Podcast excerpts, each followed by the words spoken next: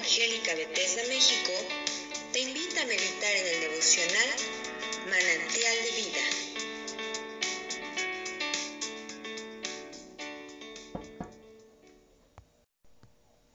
Les saluda David Quero de la Iglesia Mundo de Fe Ciudad de México. En esta ocasión leeré y comentaré para ustedes el capítulo 26 del libro del profeta Ezequiel. El 3 de febrero, durante el duodécimo año de cautividad del rey Joaquín, recibí este mensaje del Señor. Hijo de hombre, Tiro se alegró por la caída de Jerusalén, diciendo, ¡Ajá! La que era la puerta de entrada a las prósperas rutas comerciales del oriente ha sido destruida y ahora es mi turno. Dado que ella quedó desolada, yo me enriqueceré.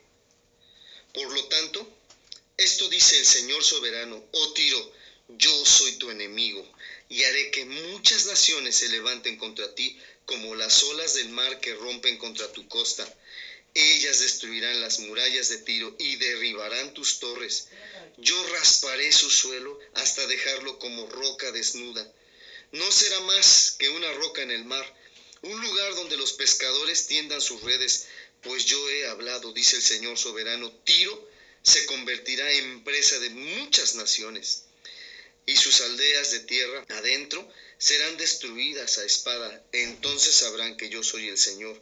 Esto dice el Señor soberano. Del norte haré que se levante el rey Nabucodonosor de Babilonia contra Tiro.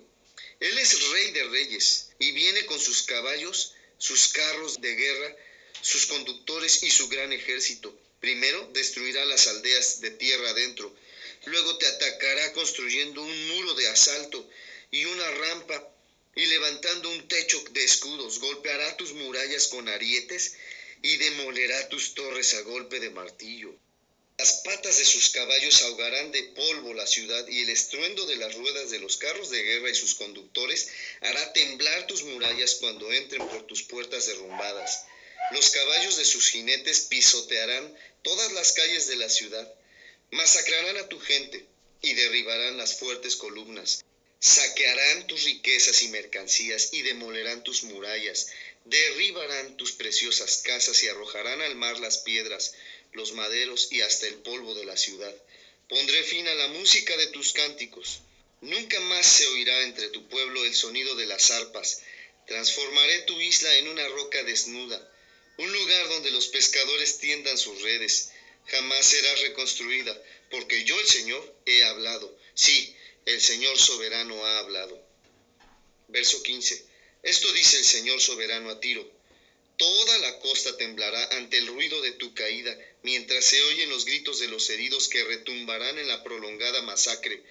Los gobernantes de las ciudades portuarias dejarán sus tronos y se quitarán las vestiduras reales y su hermosa ropa. Se sentarán en el suelo, hablando de terror a causa de tu destrucción. Después se lamentarán por ti, entonando esta canción fúnebre. Oh famosa ciudad isleña, que antes gobernaba el mar, ¿cómo ha sido destruida? Tu gente, con su poderío naval, antes sembraba terror por todo el mundo. Ahora las tierras costeras tiemblan de miedo por tu caída, decaen las islas a medida que desapareces. Esto dice el Señor soberano. Convertiré a Tiro en ruinas despobladas como muchas otras. Las sepultaré bajo las terribles oleadas del ataque enemigo. Los grandes mares te tragarán. Te enviaré a la fosa para que te reúnas con los que descendieron allí hace mucho tiempo. Tu ciudad quedará en ruinas, sepultada bajo la tierra, como los que están en la fosa, quienes entraron al mundo de los muertos. Aquí, en el mundo de los vivos, no encontrarás ningún lugar de respeto te daré un fin terrible y dejarás de existir. Te buscarán, pero nunca más te encontrarán. Yo, el Señor soberano, he hablado. Pues bien, mis hermanos, es una palabra muy dura, una profecía que Dios le da al profeta Ezequiel para la ciudad de Tiro, una ciudad marítima que estaba al norte de Jerusalén, pero que esta ciudad se había burlado de Jerusalén cuando fue conquistada por los babilonios. Y aquí aprendemos una gran lección. Es verdad que podemos tener enemigos, personas que nos tratan mal, pero nosotros no tenemos permiso de Dios para burlarnos de nadie, sobre todo cuando cae en desgracia. Ahora, puede ser que nosotros no seamos los que nos burlemos de ellos. Hay personas que puedan estarse burlando de nosotros porque estamos pasando algún problema, alguna situación difícil. Y bueno, pues ahí es donde tenemos que confiar que Dios nos hará justicia. La palabra del Señor en la carta del apóstol Pablo a los romanos, en el capítulo 12, dice que nosotros no debemos vengarnos por nosotros mismos, sino que debemos dar lugar a la ira de Dios. Entonces, ¿has tenido el deseo de vengarte de alguna persona que te ha dañado? Tal vez tienes mucho coraje actualmente por alguien que te ha tratado mal, pero también el Señor dice, mía es la venganza, yo pagaré. Y Dios lo hace, así como a Tiro le pagó con todas esas desgracias que leímos, así Dios va a pagarle a las personas. ¿Alguien es amado de Dios? Como en este caso Jerusalén era la ciudad amada de Dios, Dios mismo va a defender su causa y no va a permitir que otros se burlen y queden impunes. Y si Dios la estaba castigando, no era porque no la amara, era porque le había advertido muchas veces que se arrepintiera de su mal, de su desobediencia, y Jerusalén, es decir, el pueblo de Dios, no había querido entender. Así es que Dios trajo el castigo que le había profetizado. Hemos venido estudiando todos estos pasajes. Sin embargo, no quería destruirla totalmente. Dios lo que había prometido es que después de 70 años de exilio, Dios iba a permitir que los cautivos regresaran otra vez a Jerusalén. Pero bueno, el castigo que Dios había traído sobre su pueblo era un asunto suyo y Tiro no tenía derecho de burlarse de Jerusalén.